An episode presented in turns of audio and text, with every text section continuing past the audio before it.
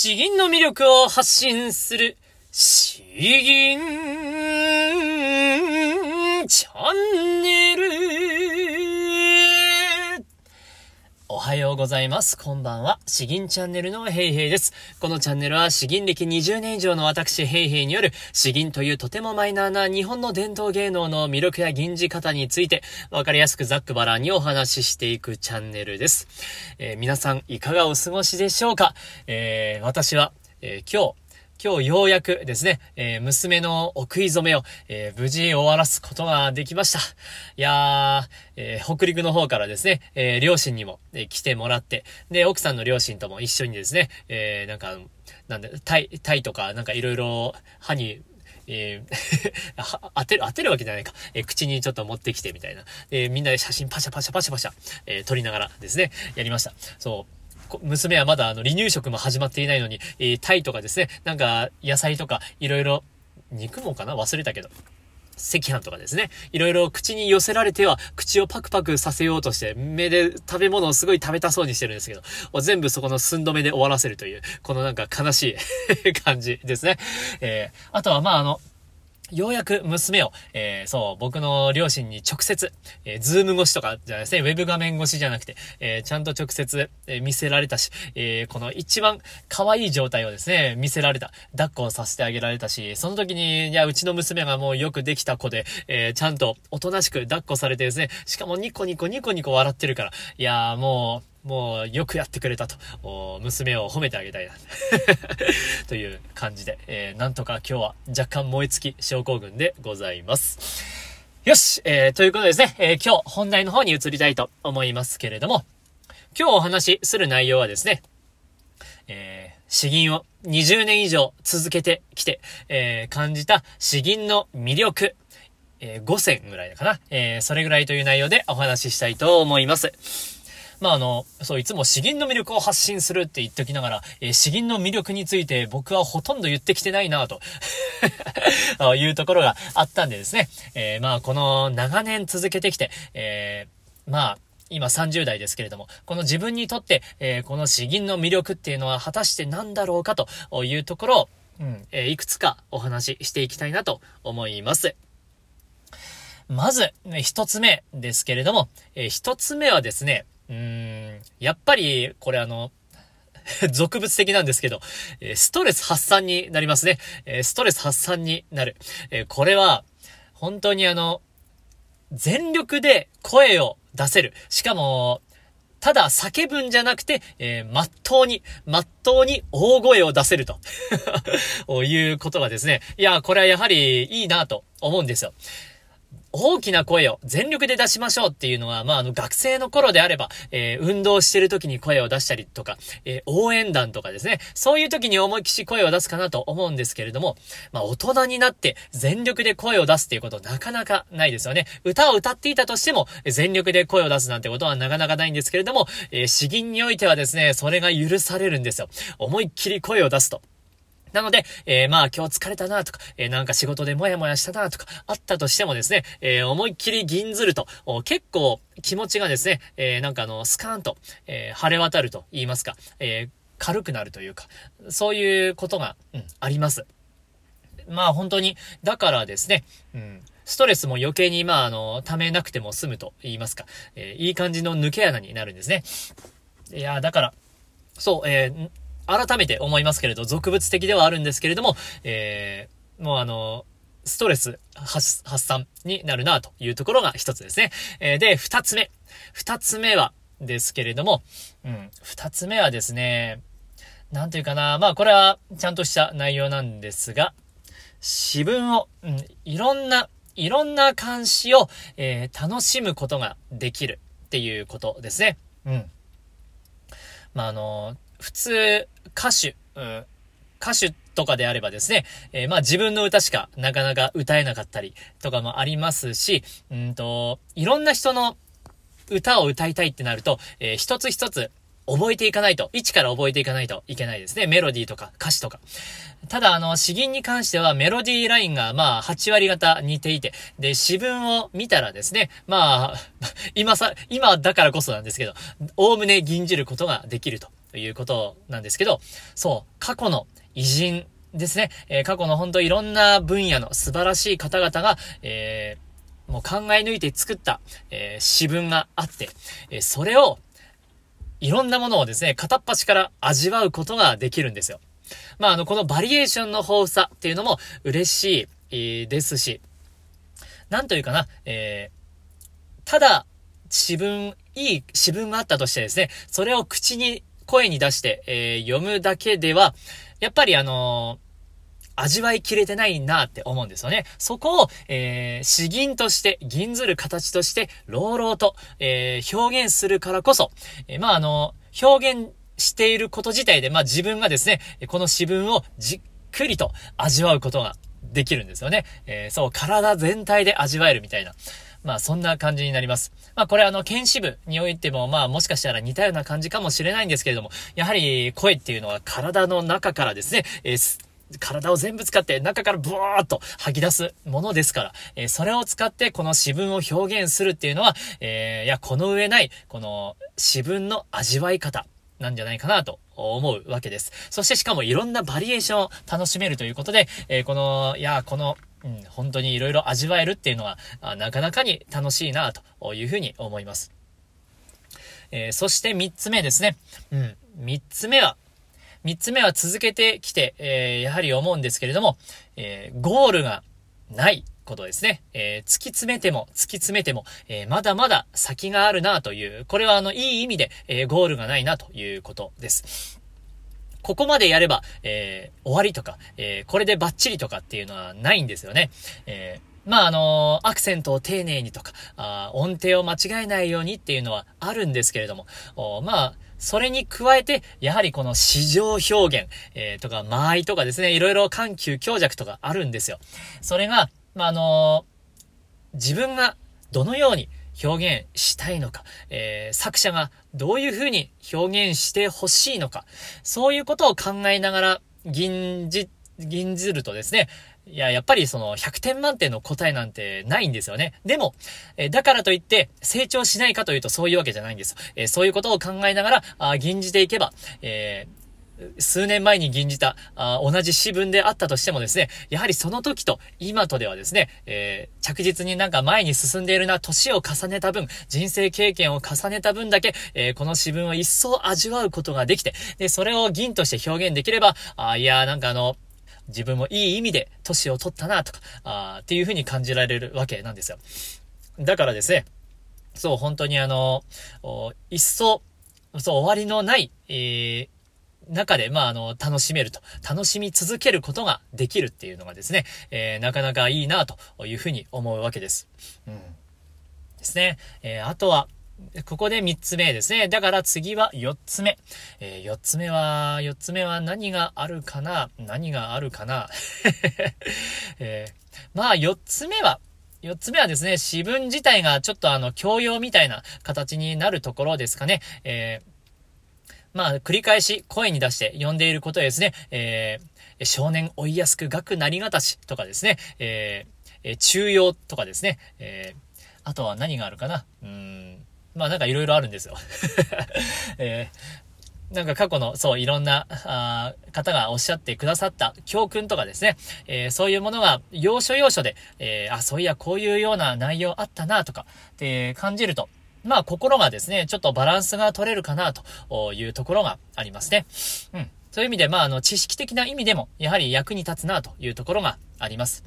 えー、あとは、えー、5つ目。5つ目はですね、うん、続けやすい、続けやすいということです。うん。やはり詩吟は、なんだかんだ言って、えー、声さえ出れば、えー、もう、それで詩吟はできるんですよね。えー、楽しむことができるんですよ。えー、これは本当にいいことですね。えたとえ、まあ、あの、大会にボロボロに負けて、もう嫌だとか思ったりですね、えー あったとしてもですよ。えで、しばらく間が空いてしまったとしても、うん。ちょっと、ああ、この詩文なんか、いいなと思って、ちょっと吟じてみるかなとか、あっていう風になると、まあその場で吟じたら、あなたはもうその時点で吟詩なんですよ。詩吟を始めるっていうのは別に、えー、教室に通うことが、あさす、教室に通うことを指すわけじゃないんですよね。えー、自分が吟じたいと、えー、思ったら、この吟をもっと声に出して味わいたいと思ったら、えその時点でやはりもう、あなた自身がもう銀子だと思うんですよね。えー、詩吟を始めているという段階なんですよ。だから、えー、まあ、あの、詩吟をやめましたとかっていう言葉も正直あんまりいらないなと。声が出る人であれば、えー、ちょっと吟じてみたらもうそれは銀子であってですね、えー、本当にあの、続けやすいんですよね。で、え、人が周りにいなかったとしても、えー、手元に道具がなかったとしてもですね、えー、本当に声だけ出れば、えー、詩吟を楽しむことができる。えー、この、お手軽さ、お手軽さっていうとちょっとなんかあの、うん、ちょっとですね、なんか違うんですよね。えこの、シンプルな、とってもシンプルな、ピュアなと言いますか。うん、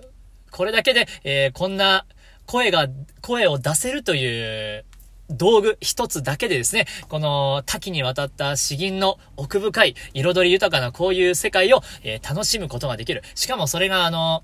年を重ねれば重ねるほど、えー、いろんな味わい方ができるということですね。声を出すだけでできるっていうのは本当に、えー、詩吟の素晴らしいこと、ところなんじゃないかなと思う次第です。これで5つかな 何言ったかもう大体忘れてきたところかもしれないんですけれども、えー、というところで僕が今感じたものはそんな感じですね。えー、皆さんのこれを聞いてくださっている、えー、あなたの、えー、詩吟の魅力っていうのはどういうところなのか、えー、コメント欄で教えていただければ嬉しいです。えー、あ、そういうところもあるなとか、あっていうふうにちょっと気づきになったらですね、やはりもっと詩吟が楽しめるかなと思いますんで、えー、ぜひぜひ教えてください。さて、えー、後半の方ですね、移りたいと思います。えー、今日吟じるのはですね、普段これは、うん、あんま吟じたくなかったんですよ。えー、来三位を咲く、えー、母を思うですね。そう、この年になってもですね、なんかあの恥ずかしいんでしょうね。恥ずかしくて、えー、銀でですね、この母を思うっていう、もうなんかストレートなタイトルで銀ずるまだどうも恥ずかしくて、えー、未だに、うん。詩吟の大会でこれが課題にあったとしても、基本僕多分、え、これ選んでないんですよね。なんかあの、気恥ずかしい感じがして。えー、でもまあ今日、そう、親が、えー、そうですね、北陸から、えー、やってきて、はるばる来てくれて、で、たくさん雑談もして、で、娘も、えー、見せることができて、えいや、なんか親孝行できたなとか、楽しかったなとか、いろいろ思うんですね、えこういう時ぐらい、えやっぱこういう詩をですね、ちゃんと吟じないといけないなというところで選びました。ちょっと詩文をじゃあまず読んでいきます。母を思う、来三陽。秋風、我を吹いて冷ややかなり。また、木曜を吹いて、木曜を吹いて飛ばす。吹いて、公園の樹に至るも、犯すなかれ、自母の意を。えー、吹いて、吹いてだよな。吹いて、吹いて、吹いて。我を吹いて、我を吹いて、冷ややかなり。うん。木曜を吹いて、飛ばす。拭いて、拭いて、うん、やっぱ頭高の方がいいな。うん、そっちにします。えー、内容ですね。秋風は冷ややかに吹きつけて、肌が刺される、刺される思いである。さらにまた、あ枯れた木の葉を激しく吹いて、激しく吹いて、えー、空に飛ばしている。この風、母のおわす。故郷に、故郷にまで至って、えー、冷たく激しく、えー、樹木に吹きつけるであろうが、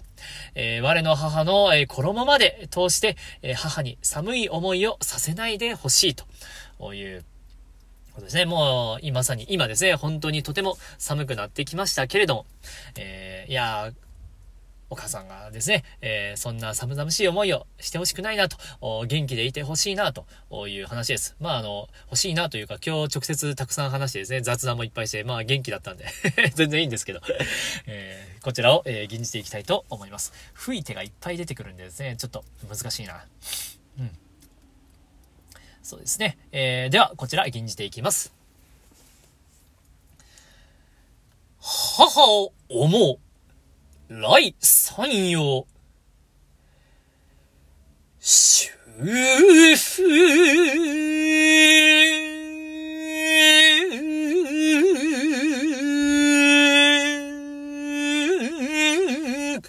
我を吹いて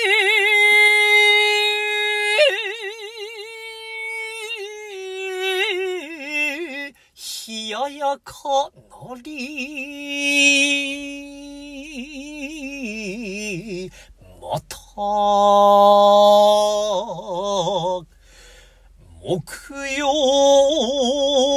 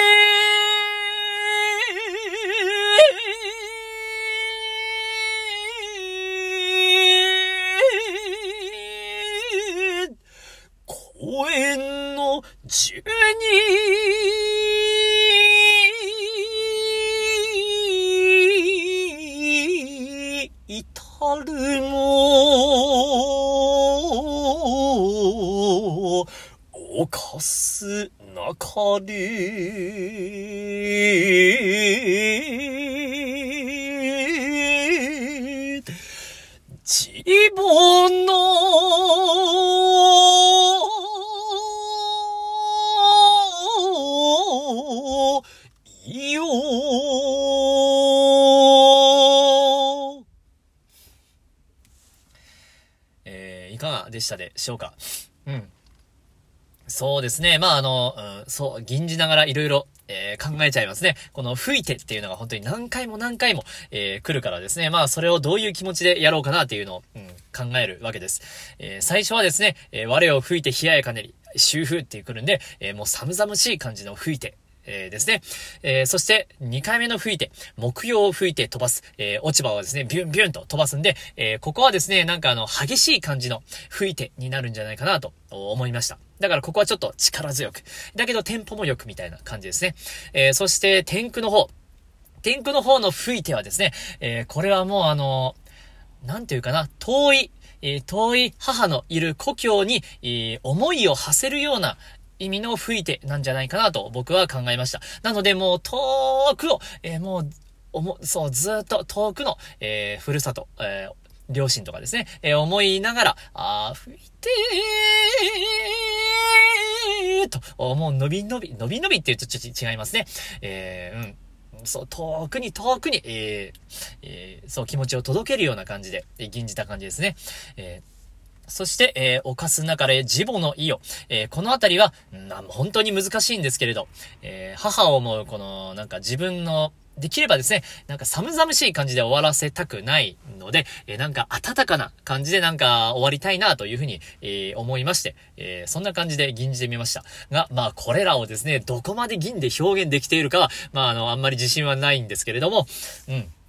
いや、でも、そうですね。えー、なかなか味わい深いような、あ銀だなというふうに感じました。おかすなかれでちょっと声がですね、持たなくなってきたんですけれど。うん、でも、ここはしっかりと、うん、たっぷりやりたいなっていうとこが出てきましたね。えー、というところで、えー、今日は以上となります。えー、本当にですね、あの、コメントいつもくださってありがとうございます。え、ちょくちょくですね、あの、初めてのコメントの方もですね、あの、してくださって一文だけでも本当に嬉しいんですよ。えーよかったです。勉強になりました。ここら辺がわかりません。えーとかですね、えーこんなことで悩んでますとか、あ本当にそんなことでもいいので、